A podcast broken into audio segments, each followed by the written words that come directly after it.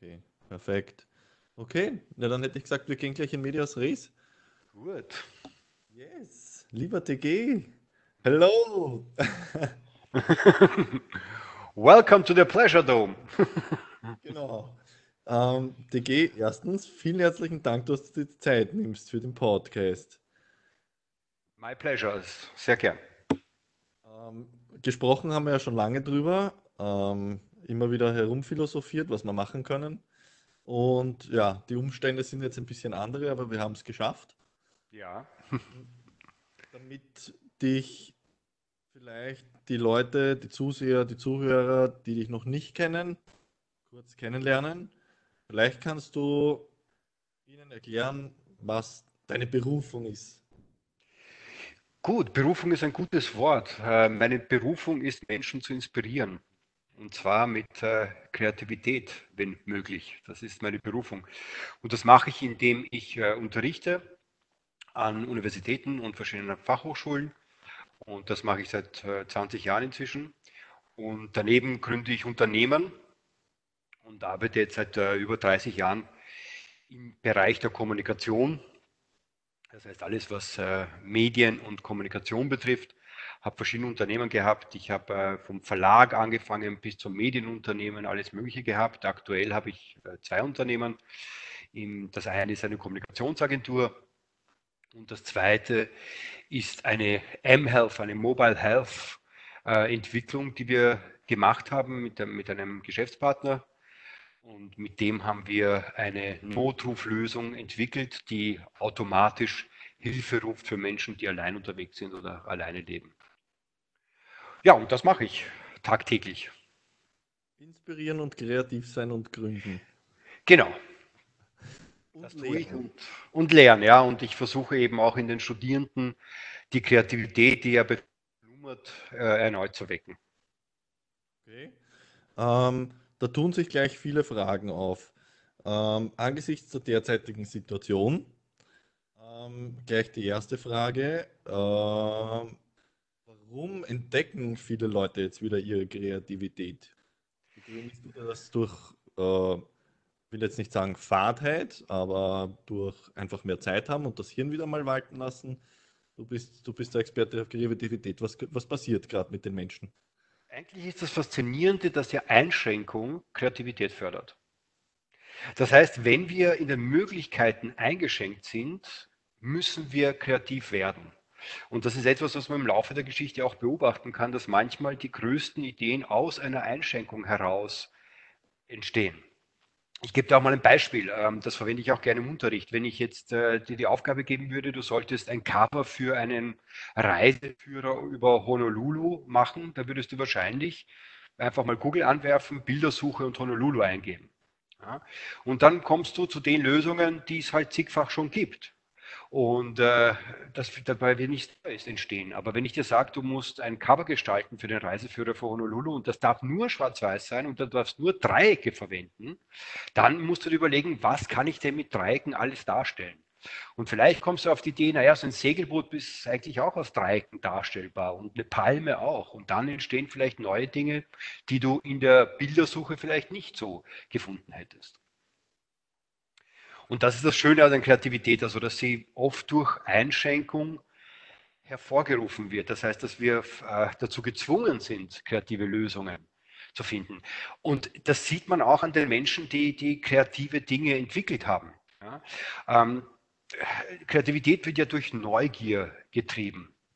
Und äh, diese Neugier ist eigentlich die Triebfeder unserer Kreativität. Und die Neugier ist oft durch Einschränkung besonders gefordert. Ja? Einstein hat das sehr schön gesagt. Er hat ja gesagt, er hat, dass er keine besondere Begabung hat, nur dass er leidenschaftlich neugierig ist und so ja, sich Fragen stellt, auf die er Antworten sucht. Ja.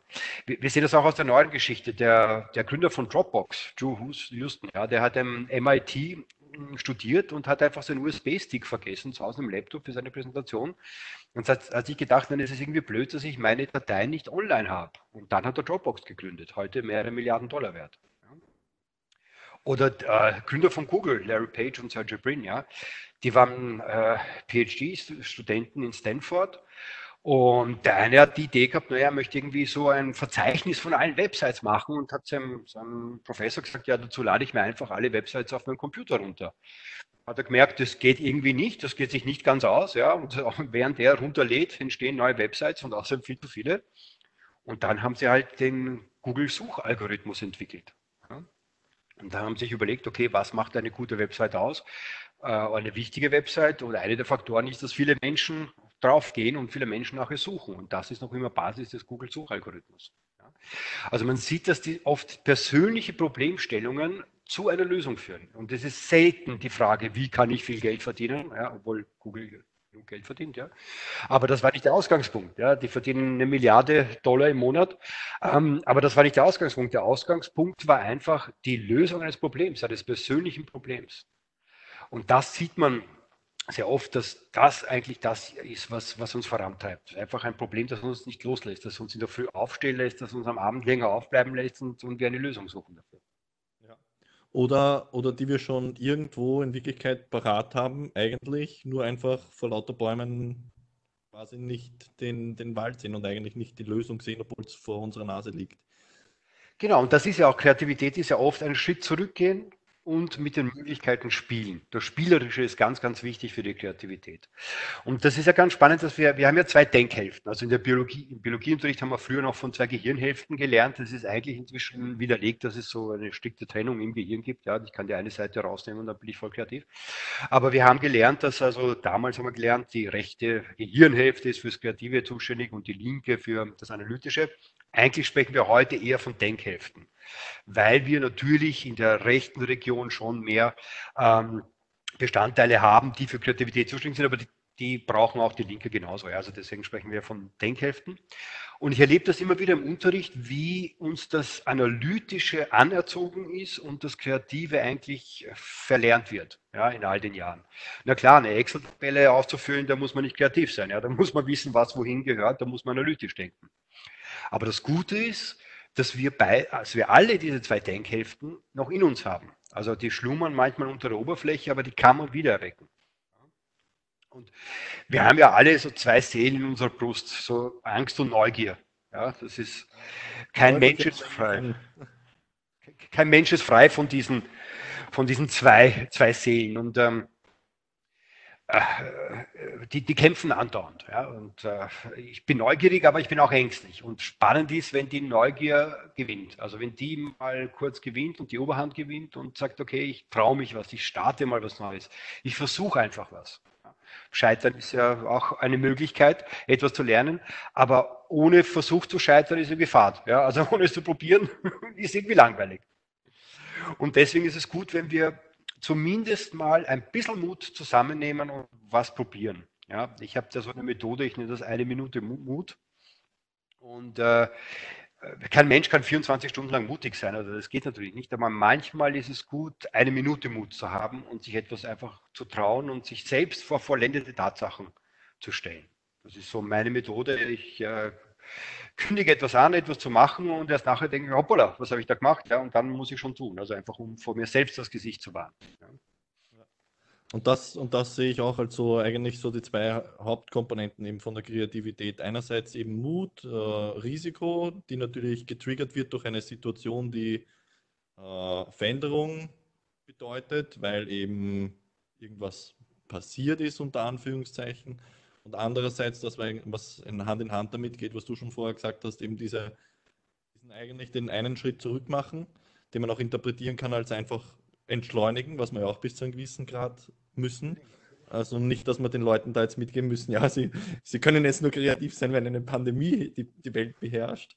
Nein, ähm, überhaupt nicht. Dieses, dieses Entschleunigen ist auch ein ganz Weltklasse-Aspekt und die zwei gehen einfach Hand in Hand.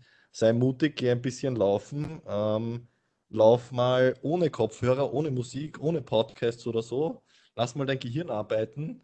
Und irgendwann, irgendwann kommt der Punkt, also so geht es mir zumindest, wo ich, wo ich beim Laufen auf einmal auf dem, auf, auf dem Punkt stehe, wo ich sage, was ist die letzten zwei Kilometer passiert, weil mein Hirn einfach gar nicht da war. Und ab diesem Zeitpunkt, wenn das Hirn quasi leer ist, wenn es runtergefahren ist, dann kommen auf einmal die ganzen Ideen. Und dann, dann wird das Hirn auch auf einmal wieder Kreativität also wird es wieder kreativ, weil es einfach nicht zu überladen ist machst den Schritt zurück, du entschleunigst und, und deine Synapsen können wieder Verbindungen herstellen und sie nicht überladen. Ja, weil eins ist, eins ist nämlich ganz wichtig auch für Kreativität, das ist nämlich, äh, die meisten Menschen denken, dass man unter Druck kreativ sein muss, das stimmt nicht. Eigentlich braucht man eine Art Entspannung, selbst wenn sie kurzfristig ist, aber man braucht eine Entspannung, um kreativ zu sein, um auch diesen Abstand zu gewinnen und zu sagen, man spielt einfach mal mit einer Idee. Es kann ja nichts passieren, wenn man mit einer Idee spielt. Ja? Und manchmal braucht es auch einfach die richtige Fragestellung. Also ich habe den, den ersten Facebook-Roman der Welt geschrieben und äh, Ausgangspunkt davon war eine, eine Frage meiner Tochter. Also wir sind auf, der, auf einer Landstraße äh, mit dem Auto gefahren, ähm, so irgendwie äh, angenehme Musik im Radio und die fragt plötzlich von hinten vom, vom Rücksitz, Papa, gibt es eigentlich auf Facebook, ich meine, da gibt es so äh, Links und Bilder und Videos, aber gibt es eigentlich auch Geschichten? Und das war für mich der Ausgangspunkt, die Frage zu stellen, ja, eigentlich bis jetzt noch nicht, aber jetzt, ja. Jetzt schreibe ich einen Roman auf Facebook. Und ich habe ja vorher gesagt, also manchmal ist es gut, sich vor vollendete Tatsachen zu stellen. Und ich habe dann einfach am Abend äh, eine Facebook-Seite aufgesetzt und habe verkündet, ja, in einem Monat geht's los, ich schreibe den ersten Facebook-Roman der Welt. Ja. Und dann hatte ich mich vor diese Tatsache gestellt und dann musste ich es auch tun habe ich es getan und es ist äh, ja, ein recht erfolgreiches Projekt geworden, das noch dazu sehr viel Spaß gemacht hat und mit äh, 16.500 äh, Menschen, die da mitgelesen und, und, auch teilweise mitgeschrieben haben, eben zu einem sehr spannenden Projekt geworden. Der Zwirbler. Ja, der Zwirbler, genau.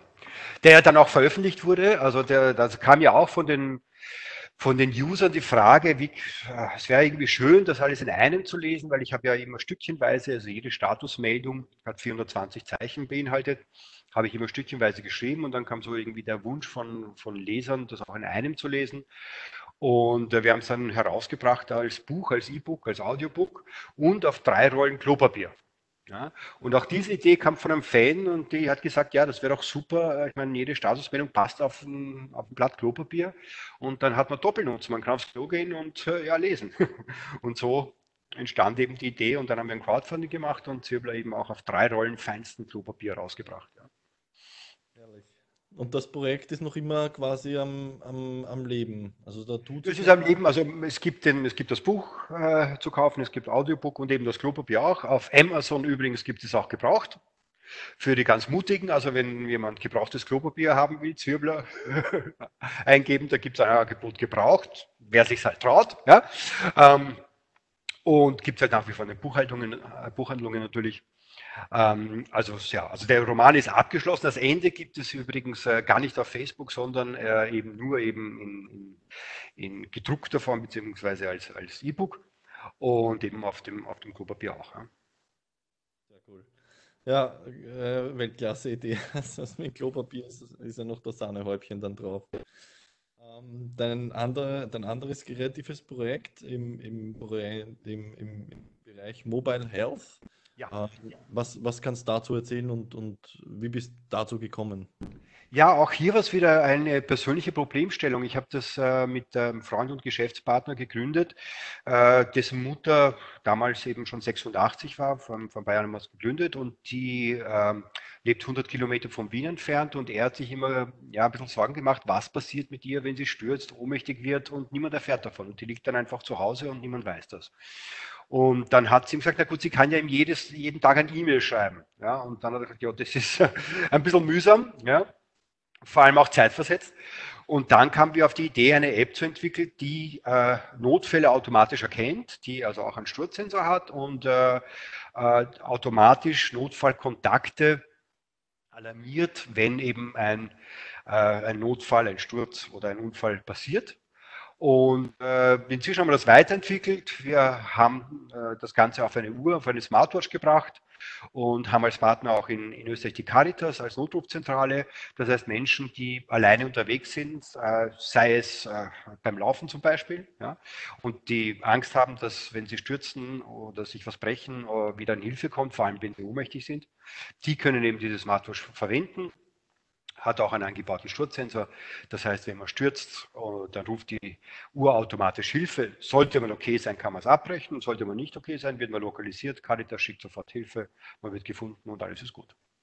Seid ihr wirklich, da habt ihr auch, ähm, was nicht, der Kooperation mit, mit Samsung, glaube ich?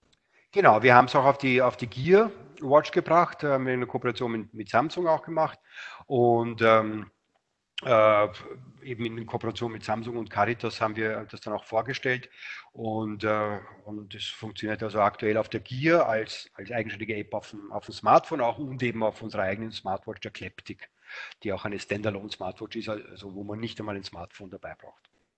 Okay, ähm, wo ist die App überall schon verfügbar? Ist das jetzt nur Österreich quasi oder? Österreich, Deutschland und Schweiz.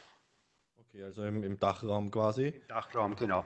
Gibt es genau. da irgendwelche Pläne, dieses, dieses Konzept auch äh, weiter auszurollen? Ins, ins ja, also wir wollen uns vor allem auf den Dachraum konzentrieren, weil der Markt hier sehr groß ist und wir hier auch die entsprechenden Partner mit den mit sehr erfahrenen Notrufzentralen haben. Ja, und das ist natürlich auch wichtig. Also die, die, die Caritas weiß ganz genau, wie ein Notruf abzuwickeln ist, äh, was wonach folgt, worauf zu achten ist.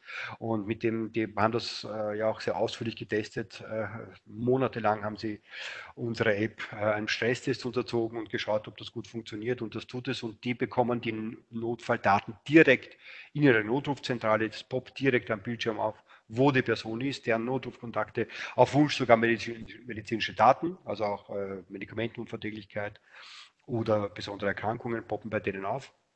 Und dann könnten die genau die Hilfe schicken, die gebraucht wird. Genial.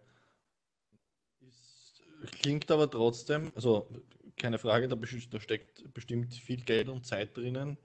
Äh, klingt aber trotzdem mehr nach einem eigentlich nach einem, wie sagt man, nach einem Herzensprojekt, nach einem ja, wirtschaftlich getriebenen Projekt. Ja, auch, auch hier bei uns, also da war nicht, nicht der Ansatz, wir wollen da viel Geld verdienen, das, das geht auch in dem Bereich nicht. Das ist alles sehr aufwendig natürlich, wie du richtig sagst, sehr viel Zeit, sehr viel Geld investiert, ähm, sondern unser Bestreben war einfach, wie kann man Menschen helfen und es werden einfach äh, jedes Jahr 3,4 äh, Prozent der Notrufe, da kommt, kommt einfach Hilfe zu spät.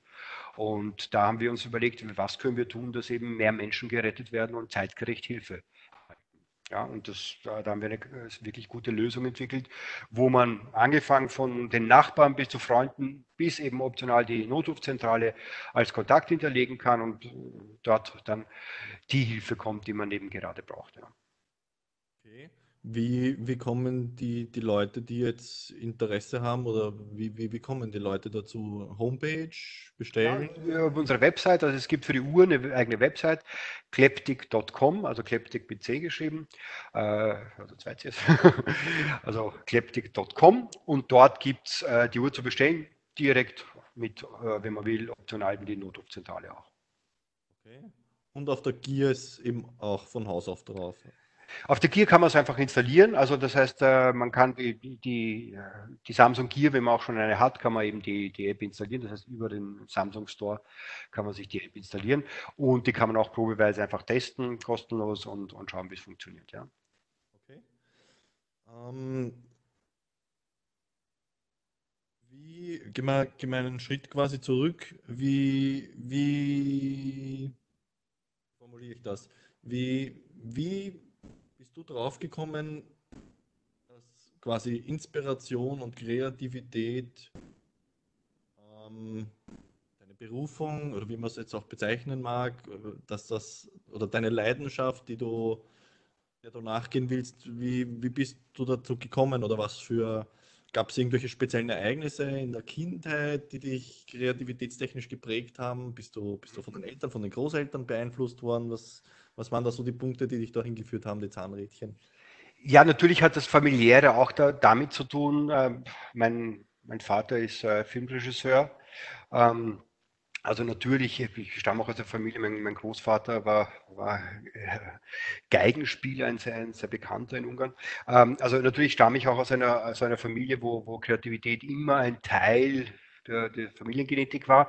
Aber ich glaube, das allein ist es noch nicht. Ich glaube, es ist ähm, einfach wirklich diese Neugier, die, ein, die einen treibt. Und ich, ich kann selten etwas Neuem widerstehen. Also viele Menschen haben das Problem, dass sie sich ähm, schwer tun, einen Antrieb zu entwickeln, etwas äh, zu tun, etwas Neues vor allem. Ich habe eigentlich das gegenteilige Problem. Ich tue mir schwer zu widerstehen und nicht jeden Tag was Neues ähm, in Angriff zu nehmen. Ja. Also das ist natürlich auch ein Manko, das muss ich auch zugeben. Also ich arbeite in sehr, sehr vielen Bereichen. Ja. Also das ist äh, äh, auch, auch allein beim Unterricht. Also ich unterrichte von, von, von Social Media angefangen über Photoshop, alles mögliche, ja, äh, weil mich so viel interessiert. Also ich verliere mich dann auch in den Sachen und jetzt gibt es eine neue Photoshop-Funktion, die möchte ich ausprobieren. Ähm, es gibt einen Kreativitätswettbewerb hier oder dort, das mache ich gleich mit. Also es ist natürlich auch ein Manko, dass man, dass man nicht widerstehen kann und so viele verschiedene Sachen ausprobiert. Ähm, aber es ist eine Sucht, die, die sonst keinen Nachteil hat, ja? also die, die äh, nur Positives hat, weil Kreativität auch wieder Kreativität fördert. Also das ist das Schöne. Also je kreativer du bist, desto einfacher fällt es dir auch kreativer zu sein. Okay. Ähm, deine Kinder kriegen das auch schon mit? Also ja, sind ja. schon selber kreativ? Ja, ja, ja. Also meine ähm, ältere Tochter, die hat ja auch, da habe ich sie ein bisschen dazu gedrängt, äh, schon mit, mit äh, 17 an einem Schreibwettbewerb der Uni Wien äh, teilgenommen für Schüler und da hat sie auch auf Anhieb den zweiten Platz gemacht von wie viel tausend Einreichungen. Ähm, und äh, hat mitbekommen, dass es sich lohnt, sowas zu machen. Ja, zuerst hat sie gesagt, ja, aber sie hat so viel zu tun und äh, für die Schule zu lernen. Und dann habe ich gesagt, ja, aber versuch's doch ein, einfach mal. Also die, äh, du wirst dich an deine Schulnoten in 20 Jahren nicht erinnern, aber wenn du diesen, bei diesem Wettbewerb mitmachst und dich mit einem Thema beschäftigst, dann wirst du dich immer daran erinnern. Und das hat sie gemacht und ist sehr froh, dass sie es gemacht hat. Also nicht nur, weil sie den zweiten Platz gemacht hat, sondern einfach, weil sie sich mit einem Thema, also es ging damals, hat sie sich für Social Media entschieden ähm, und wie eine Jugendliche eben Social Media sieht äh, und hat ihren Artikel Meine Sicht des Bildschirms genannt und hat wirklich einen hervorragenden äh, Artikel geschrieben, also eigentlich mehr, fast eine, eine, eine wissenschaftliche Arbeit geschrieben und ist sehr stolz nach wie vor darauf. Ja, und das, das ist das Schöne, ja, dass sie auch in diese Fußstapfen tritt. Ja. Hat sie nicht, das hast du ja auch schon quasi auf, de, auf deiner Checkliste, ich glaube, sie hat ja auch mittlerweile schon einen TEDx-Vortrag gehalten. Nein, das war ich. Also das hat sie noch nicht, aber ah, okay. könnte nochmal vorkommen. Aber sie hat eben, äh, als sie hat ihre, diese Arbeit hat sie auch präsentiert auf einer großen Bühne im, am alten AKH, war das ein großes Fest, da hat sie ihre Arbeit auch präsentiert und das, das vorgetragen, ja. Ah, alles klar.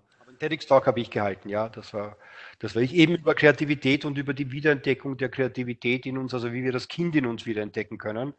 Weil das ist ja der Vorteil der Kinder, die sind einfach leidenschaftlich neugierig, ohne, ohne die, die Angst so sehr zu haben, wie wir es als Erwachsene haben. Die haben auch noch keine Angst, Fehler zu machen. Und das hindert ja oft die Kreativität, äh, diese Angst zu sagen, aber was ist, wenn ich einen Fehler mache? Ja, was ist, wenn das, wenn das schief geht? Und bei Kindern gibt es diese Problematik nicht. Die legen da los und machen was und wenn es schief geht, geht es halt schief. Ja. ja. Und vor allem, es, es, scheitert gar nicht oft erst, äh, erst an, an, den Gedanken der Angst, es scheitert schon einmal am Tun an sich. Also wenn du, wenn du erwachsenen Leuten sagst, weiß nicht, setz dich mal wieder hin, spiel mit Lego oder, oder nimm, nimm die Malkreiden in die Hand und zeichne einfach wild drauf los. Kein Kind mehr. Das sind so einfache Tools, wo ich sage, was hat das jetzt mit Erwachsensein zu tun? Da geht es einfach um gib einfach deinem Hirn die Chance, sich auszutoben und das, und das rauszulassen, was, was da drinnen herumschlummert. Genau. Deswegen habe ich ja immer wahnsinnig gern mit den Kindern gespielt. Also ich habe sogar Barbie gespielt mit denen und Playmobil und Lego und alles, weil ich äh, das super finde. Also da kann, kann man wirklich seiner Kreativität freien Lauf lassen. Ganz interessant ist ja, dass diese Spiele ja auch alle Kreativität fördern. Also wenn du an eine Activity denkst, da ist ja auch Einschränkung. Das heißt, du darfst nur zeichnen oder zeigen oder reden, aber das Wort nicht sagen. Ja, das ist auch eine Einschränkung und das fördert die Kreativität. Also sowas ist auch die beste Aufwärmübung. Also bevor du ein Konzept schreibst oder etwas arbeitest, ist es eine super Idee, mal eine Runde Activity zu spielen. Ja. Definitiv. Äh, deswegen, ich habe auch mit, mein, mit meinen Jungs da in, in, in Wiener Neustadt hin und wieder unsere all vier, fünfwöchigen Kartenspieleabende oder solche Geschichten. Ähm, es ist halt irgendwie ist es ja auch traurig, weil ich kenne viele Leute, die prinzipiell gerne Spiele spielen, so Activity etc., aber die das halt nur mit einem Spieleabend verbinden und, und, und oft gar nicht mitnehmen, was eben eigentlich passiert. Das, was du ja. eben gerade beschrieben hast. Eben dieses von wegen, sie schaffen Kreativität und warum machst du das am nächsten Tag nicht alleine? Ich, das Zeichner, wenn es auch Spaß gemacht hat. Warum muss das jetzt? Das, das finde ich ein bisschen interessant, dass das ja, ist komisch, komisch assoziiert teilweise. Ja, deswegen versuche ich auch im Unterricht sehr viele Spiele zu machen. Ja. Ähm, etliche Studenten sagen, bei mir fühlt sich der Unterricht gar nicht nach Lernen an und äh, das finde ich ein Kompliment. Also das heißt, die lernen ohne es zu merken und haben das Gefühl, sie haben, wir haben jetzt nur was gespielt und eigentlich haben sie da was dabei gelernt. Ja. Und äh, das, diese Komponente versuche ich auch immer im Unterricht einzubringen. Ja, natürlich geht das nicht äh, dauern und mit jedem Thema und äh, 24 Stunden, aber ich denke, dass es ganz wichtig ist, auch für diese Auflockerung und äh, für einen spielerischen Wettbewerb zu sagen. Ja. Auflockerung und, und was, was auch äh, meiner Meinung nach ein, ein wichtiger Punkt ist, ist einfach ähm, je nach Aufgabenstellung oder, oder, oder je nach Spiel, ähm, man, man muss sich in gewisser Art und Weise einfach auch ähm, in die Sicht von, von oder in, in andere Perspektiven begeben, um daran arbeiten zu können. Also ich habe lustigerweise erst vor vor zwei Wochen oder so, glaube ich, war das, meine, meine, meinen Computer ein bisschen aufgeräumt, Daten etc. und bin halt wieder über, über Bachelor drüber gestoßen oder über Master, weiß ich gar nicht mehr. Haben wir uns im, haben wir uns im Bachelor auch schon gehabt? Oh, ich glaube, oder? Ich glaube, eine Master, oder? Ein Master? Okay, und da ist, äh, ich stimmt, genau, das war ein Master. Web, äh, Webdesign ist ergangen. Ja. Und ich weiß nicht mehr, ob du die Aufgabenstellung explizit an uns Männer gestellt hast, aber die Aufgabe wegen Webdesign für, für einen Handtaschenshop. Ja. Das war, ja, ja, ja, ja. Ja, weil, weil eben Design auch sehr viel mit Empathie zu tun hat, ja. Und äh, deswegen eben äh, die Aufgabe für Männer, Handtaschen, eine, eine Website für Handtaschen zu machen, da muss man empathisch sein, ja. Also das ist etwas, was, was sein muss, ohne dem geht es nicht. Und da geht es ja im Bereich Kommunikation und Werbung geht es ja sehr viel um Empathie und sich in andere hineinzuversetzen. Und wir tun es ja alle oft schwer, über den eigenen Tellerrand zu, zu blicken. Da geht es uns allen so, mir selbst ja auch. Und da ist es ganz gut, mal dazu gezwungen zu sein, eine andere Sichtweise einzunehmen. Ja. Definitiv, vor allem gerade wenn man im Kreativbereich arbeitet oder eben auch Marketing oder Vertrieb etc. In dem Job bist du bist du aufgeschmissen, wenn ja, es dich eben nicht in andere Leute hineindenken kannst, weil das ist ja Sinn und Zweck, den Markt zu erkennen, die Needs ja. von den Leuten zu, zu sehen und und und und und. Ähm, also ohne dem geht es gar nicht. Was ich wieder eigentlich ja wieder um, ja, also man kann es jetzt für fragwürdig halten und die Methoden und hin und her, teilweise in der Kommunikation natürlich und in der Werbung. Auf der anderen Seite finde ich schön, weil es einer der Jobs ist, ähm, die mit Emotionen verbinden sein müssen, äh, also wo der definitive Draht zur Emotion und zur Empathie hergestellt werden muss. Ja. Ähm, ja. Also da, da geht es gar nicht anders. Da musst du ein Gespür für Menschen haben. Das ist eigentlich ein, ein super schöner Aspekt auch bei so, so Kreativgeschichten. Ja. ja, das ist ja auch der Aspekt, den ich ja so gern habe. Also das ist der im ganzen Bereich Kommunikation musst du ein Gespür für Menschen haben oder entwickeln und das Gute ist, du kannst immer dazulernen. Also es gibt bei mir auch keinen Tag, wo ich nicht was lerne. Ja. Ähm, muss ich auch. Also um, um, in all diesen Bereichen zu arbeiten, muss ich ständig was lernen. Also es ist jeden Tag was Neues, ja. ja. Wie? Das ist ja, ja. Entschuldigung. Und das ist ja auch ein, ein Teil dieser Antriebsfeder. Ähm, eigentlich hat man fürs, fürs Lernen die gleiche Antriebsfeder wie fürs Lernen, nämlich Neugier. Ja? Und ähm, das ist auch immer mein, mein Credo ist, äh, du kannst gut unterrichten, wenn du diese Neugier mitbringst. Ja, wenn du Neugier und Empathie mitbringst, dann bist du ein guter Lehrer oder Lektor. Ja, das ist das Einzige, was es, was es braucht. Alles andere kannst du dazulernen. Aber das solltest du mitbringen und dann bist du perfekt für, für diesen Job. Ja. Wie, wie, wie siehst du das bei deinen Studenten? Sind, sind die Studenten, werden die generell, ich weiß nicht, ob man das überhaupt so sagen kann, werden die Studenten eher kreativer? Sind die heutzutage weniger kreativ? Sind die zu überladen? Ähm, was, ist so dein Gespür oder was, was, was würdest du, oder was ist deine Beobachtung über die letzten Jahre, was deine Studenten betrifft? ja, also eins ist, eins ist wirklich in den letzten Jahrzehnten, äh, also zwei Jahrzehnten, weil seit zwei Jahrzehnten unterrichte ich, ähm, äh, gleich geblieben, dass diese Kreativität wirklich in allen ist. Also das ist das Schöne. Ja. Die Kreativität ist wirklich in allen da.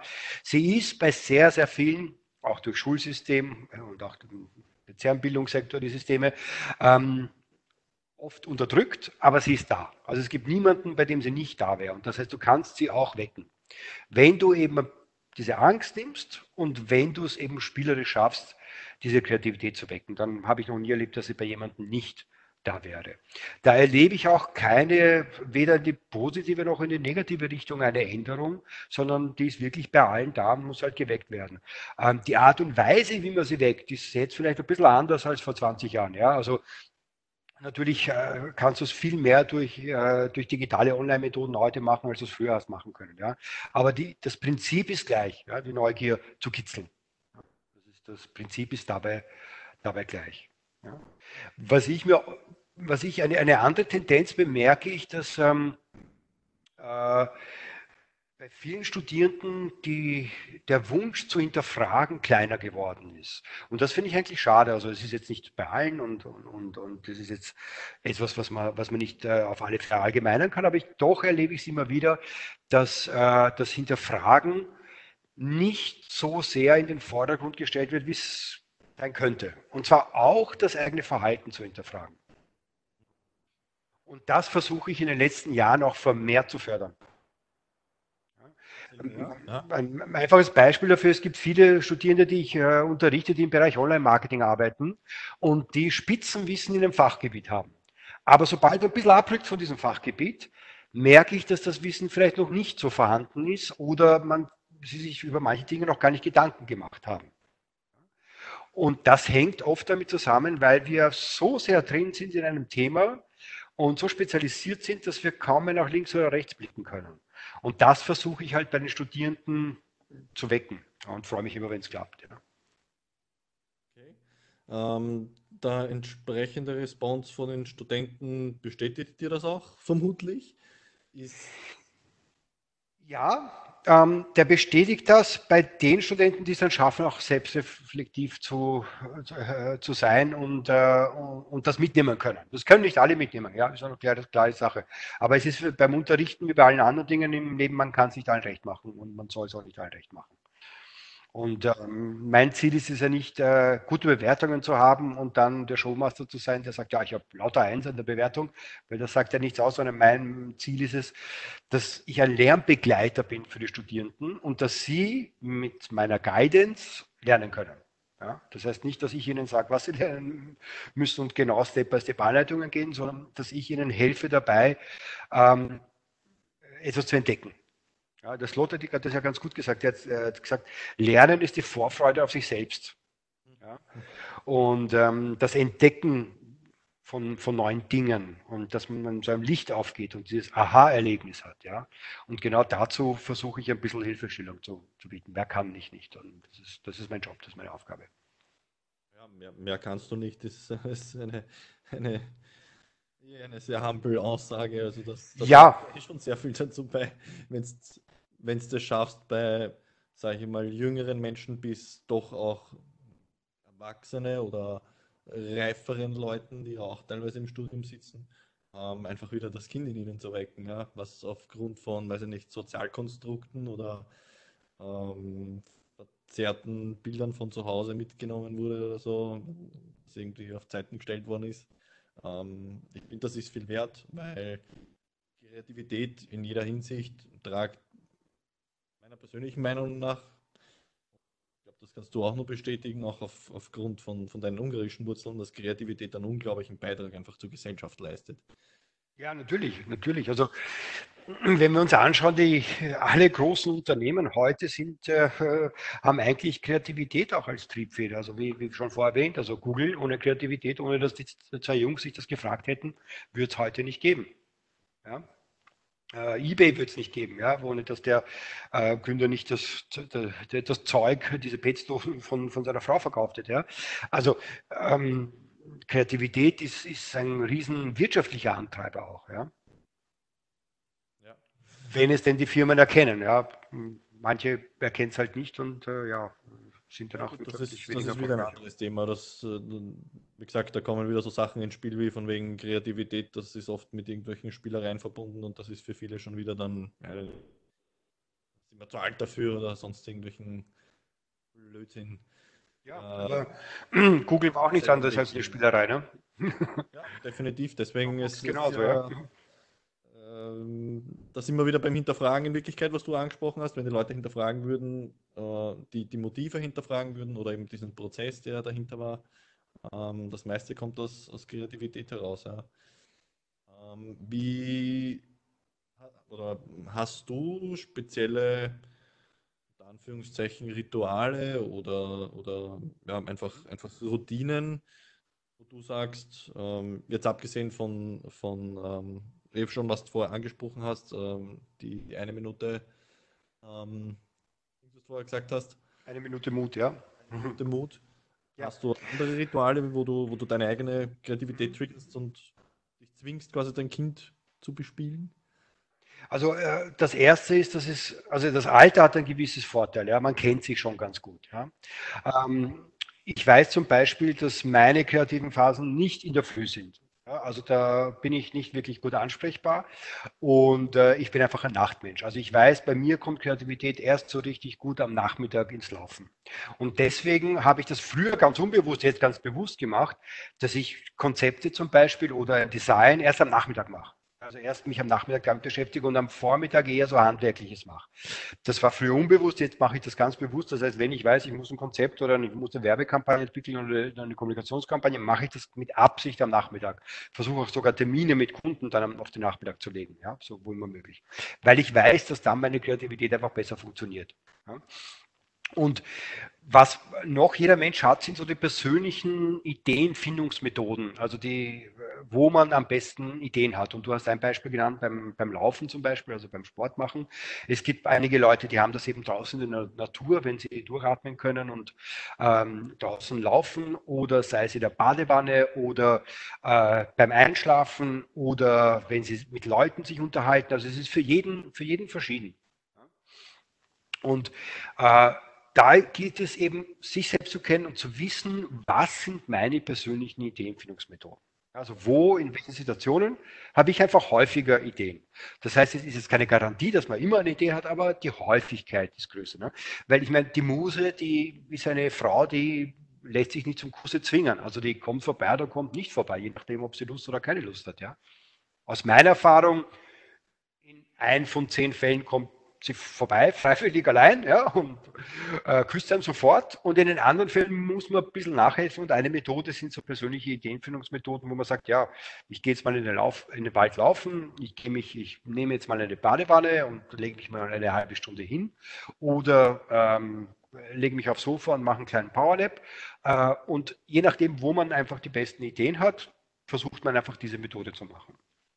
Ist natürlich noch immer keine Garantie, aber wenn der Muse nicht vorbeikommt, könnte man das ja versuchen, was ist schon verloren, ne? war man halt laufen ne? oder halt so, so what, ja. Und dann, wenn das noch immer nicht klappt, dann gibt es Kreativitätstechniken. Ja? Da gibt es auch, es gibt ja hunderte Kreativitätstechniken und manche sind von der einen begeistert und lehnt die andere ab. Auch hier, ja, äh, einfach das nehmen, was einem gefällt. Ja, also bei mir funktioniert Mindmapping ganz gut. Ich mache das gern auf Papier, also Old-Style, ja, mit, mit, einem Bleistift und einem Blatt Papier. Ähm, und manchmal äh, funktioniert es dann, wenn ich es am wenigsten erwarte, äh, mache ich es halt im Kopf. Beim Zahnarzt zum Beispiel, wenn ich auf den Zahnarzt warte. Ja, also das ist eine Situation, wo ich häufig zur guten Idee komme, was verrückt ist, weil ich bin manchmal vor Schmerz und trotzdem äh, weiß ich, ja, ich kann, muss mich jetzt entspannen, weil ich kann ja nichts tun und dann komme ich zu guten Ideen. Und ich denke, dass es äh, für jeden solche Methoden gibt, wo es besser funktioniert, Ideen zu haben. Und man kann sich einfach beobachten und schauen, was sind diese Situationen. Das sind meistens eben Situationen, wo man entspannt ist. Ja. Und du hast ein, ein ganz gutes äh, Stichwort gesagt, nämlich Oldschool, von wegen Stift und Papier. Mhm meiner Meinung nach nicht oldschool, sondern noch immer auch evolutionspsychologisch gesehen ähm, das Mittel schlechthin, um einfach Kreativität zu fördern. Also ich kenne keine Studie jetzt, die irgendwas anderes belegt. Ich habe damals auch in meiner Bachelorarbeit dazu ein bisschen geschrieben, auch wenn es ums Lernen geht, aber hauptsächlich auch bei der Kreativität.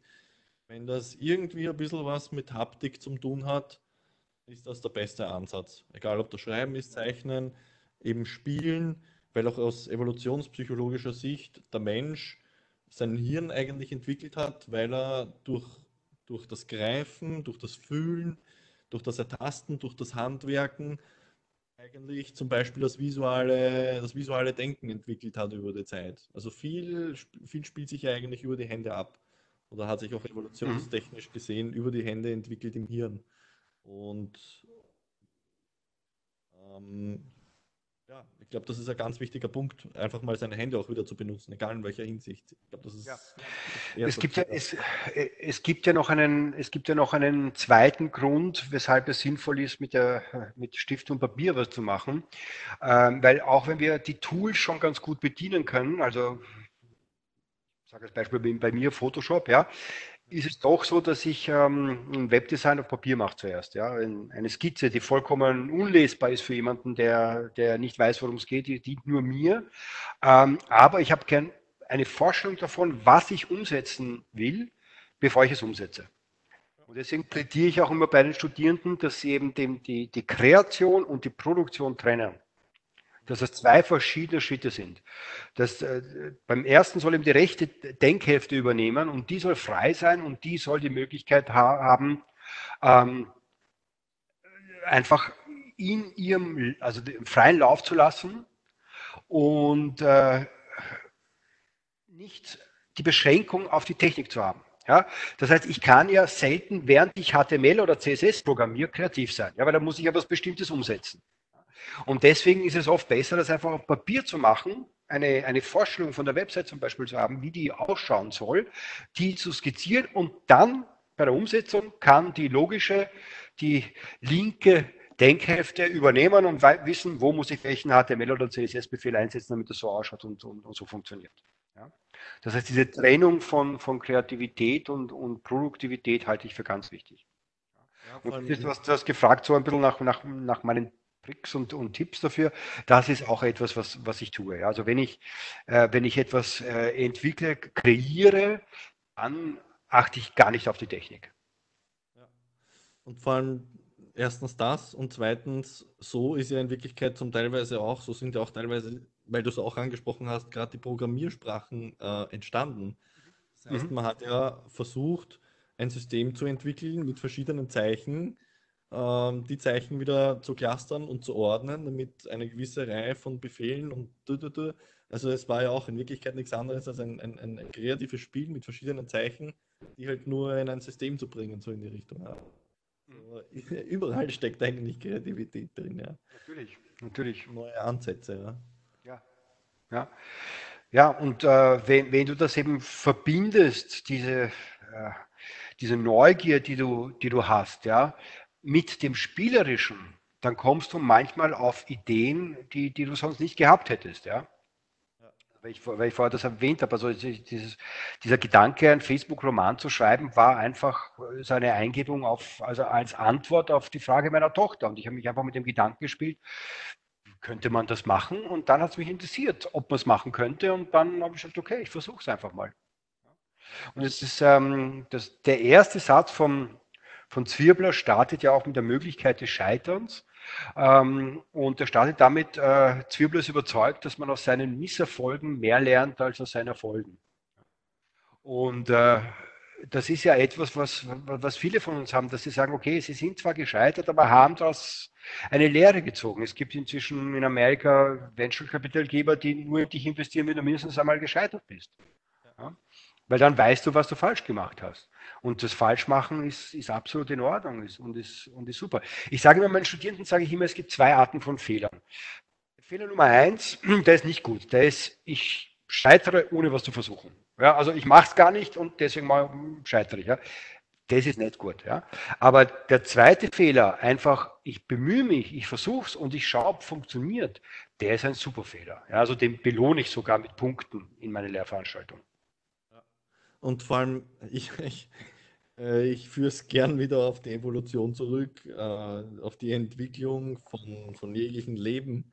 Ähm, wenn du jetzt zurückschaust, vor vier Milliarden Jahren, wie die ersten, oder vor viereinhalb, oder dreieinhalb Milliarden Jahren, wie die ersten Bakterien, Viren etc. entstanden sind, wenn wir gerade Thema ja Viren auch, wenn wir gerade das Thema Viren haben. Äh, die ersten Lebewesen sind ja auch entstanden durch Try and Error. Wie überlebe ich am besten? Also das sind ja Dinge, die, die so tief in uns verankert sind, seit Millionen von Jahren, genauso wie die Menschen, habe ich jetzt wieder lustigerweise äh, von der TU Wien einen wissenschaftlichen Artikel beziehungsweise eine, eine, eine, eine Forschungsarbeit gelesen, wo sie anhand von, von Scans, ähm, Röntgen, äh, CD, MR und so weiter entdeckt haben, dass die Menschen ähm, mehrere Phasen hatten, wo sie vom Klettern ins Gehen gingen und dann wieder zurück ins Klettern und dann wieder ins Gehen, weil es einfach ein paar Mal nicht funktioniert hat. Das konnten sie messen an den Gelenksabnutzungen, an der Knochendichte und so weiter.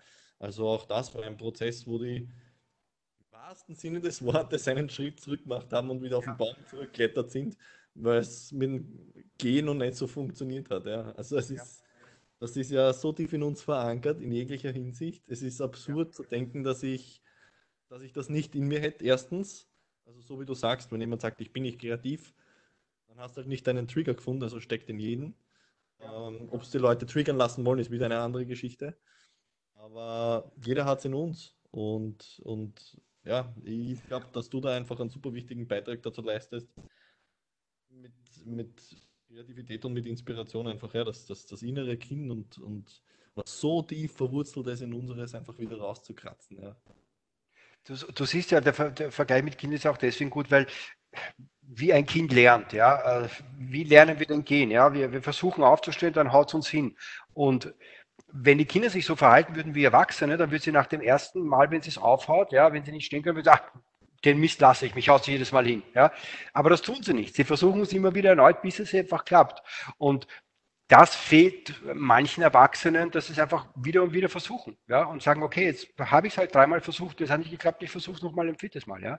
Der Dyson, ja, Dyson ist die, die, die Geschichte des, des Scheiterns bis zum Erfolg, ja. Der hat 5400 Prototypen eines äh, äh, Staubsaugerbeutellosen Staubsaugers gemacht, bevor es geklappt hat, ja. 5400 Prototypen, ja. Ich meine, jeder andere hat schon längst aufgegeben, das muss irgendwie klappen. Und es hat geklappt. Es hat geklappt, ja.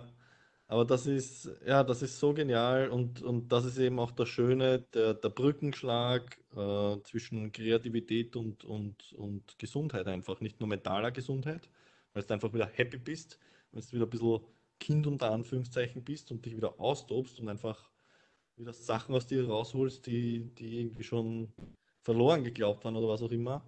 Aber auch das, was du eben gesagt hast, äh, was Kinder machen, die, die lernen durch Trial and Error, ja. Die, ja. Die, die, stehen auf, die fallen auf die Schnauze, stehen wieder auf. Und, und, und wir verlernen das über die Zeit hinaus, ja. ja. Und die Leute trauen sich nicht mehr in die tiefe Hocke gehen, weil sie ein bisschen eine Verletzung gehabt haben und hin und her. Naja, dann der Körper ist eh so adaptionsfähig und so komplex, er findet seine Wege, ja. Ja, und natürlich, was noch dazu kommt, ist, dass wir natürlich auch ein bisschen die Kunst des Müßiggangs verloren haben, weil wir immer so darauf gedrillt sind, immer gleich Erfolge und Leistungen zu bringen, ähm, dass wir uns selbst oft gar nicht gestatten zu sagen, ja, jetzt tagträume ich mal eine Stunde vor mich hin und lese ein bisschen in diesem Buch und dann blätter ich in dieser Zeitung und dann recherchiere ich, was weil mich was interessiert. Also die Kunst des Müßiggangs ist, ist oft verloren gegangen beziehungsweise wir lassen sie uns selbst nicht zu. Und dieser Müßiggang ist aber eine unglaubliche Entspannung. Und die brauchen wir auch, um wieder aufzutanken. Ja, wir können nicht immer nur geben, geben, geben. Das geht nicht. Ja, und, und Sport ist eine hervorragende Möglichkeit, um eben wieder aufzutanken, ja, um, um wieder Kraft zu tanken. Ja, weil dieses dauernde Geben, das ist natürlich etwas, was, was, was viel Energie kostet. Ja. Definitiv. Ähm, was ich in dem Zusammenhang auch lustigerweise erst wieder vor ein paar Wochen gelesen habe, ich weiß aber nicht mehr, wo das ein Artikel war oder ob ich in einem Buch gelesen habe. Ähm, da ging es mehr oder weniger um darum, dass Kreativität auch bis zu einem gewissen Grad sich adaptiert oder neu kalibriert und, und, und, und ein bisschen verändert werden muss eben, weil früher gab es einfach nicht so viele Informationen, früher hatte nicht alles einen Namen. Das mhm. heißt, mhm. ähm, glaube, der Brückenschlag ging in, in, Richtung Poesie, von wegen es gab früher den Begriff oder äh, es gab gewisse Farbbezeichnungen nicht.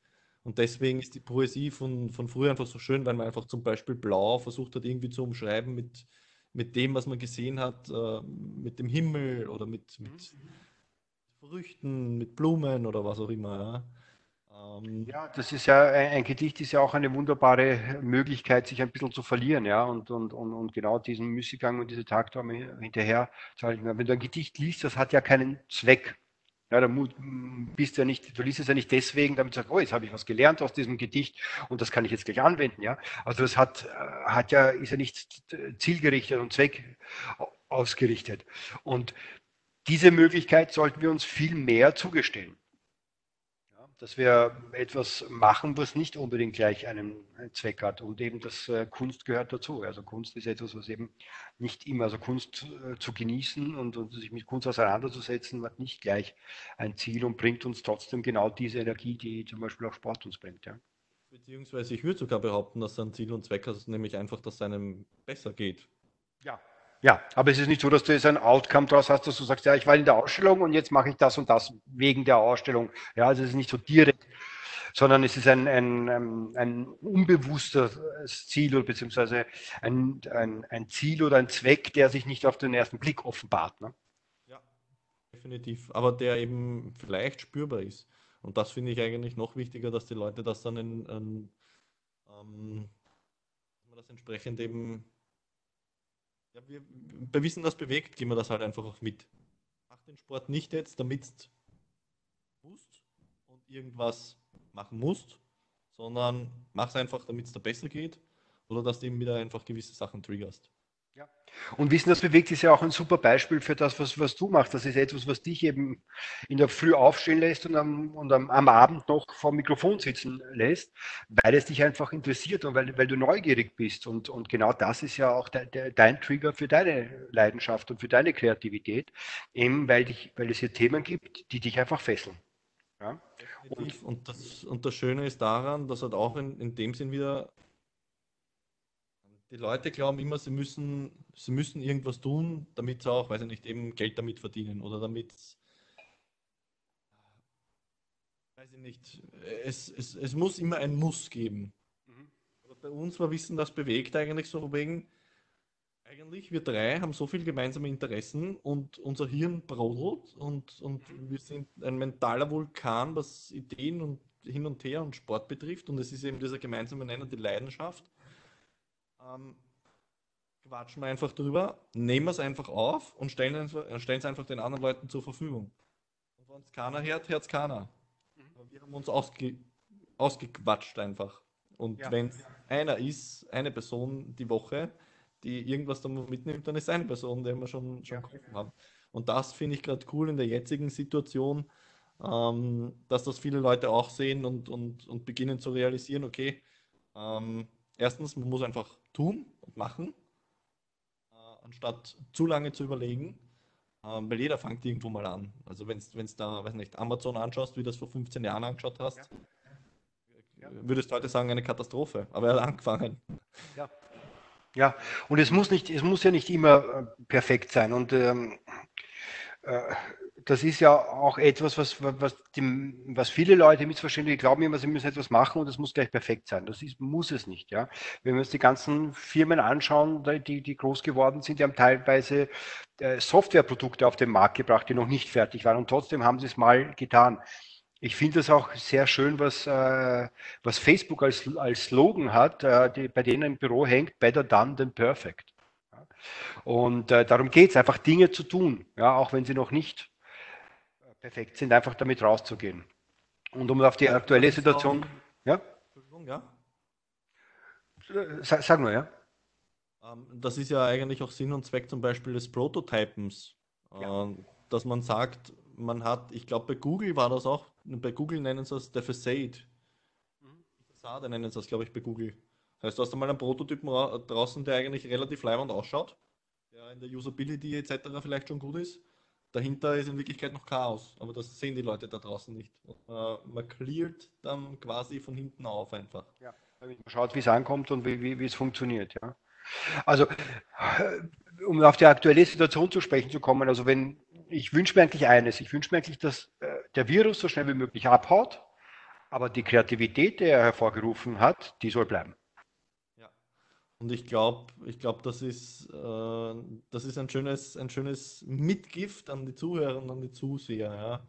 Dass alles, was jetzt passiert, egal ob schlecht oder gut, mal aufgesaugt werden soll und, und dass das einfach mal einfach mal setzen lassen sollen und, und, und ja, wie gesagt, Hard Times ähm, auf jeden Fall, gibt auf jeden Fall viel Scheiße, die dadurch passiert aber es gibt auch viel Positives und das, und das müssen die Leute mitnehmen. Ja, man, man, muss natürlich auch dazu sagen, wir sind halt wahnsinnig, wahnsinnig privilegiert. Also und äh, fragen mal unsere Großeltern, wie es denen gegangen bei, bei denen, die mussten nicht zwei Wochen auf der Couch verbringen, sondern die haben Bomben draußen gehabt und leere Kühlschränke und wir haben äh, keine Bomben, wir haben gutes Wetter, volle Kühlschränke und sind halt ein bisschen zu Hause. Also perfekte Zeit, um die Kreativität zu nützen und sie zu triggern und einfach was Neues zu starten, einfach zu schauen, ob es funktioniert.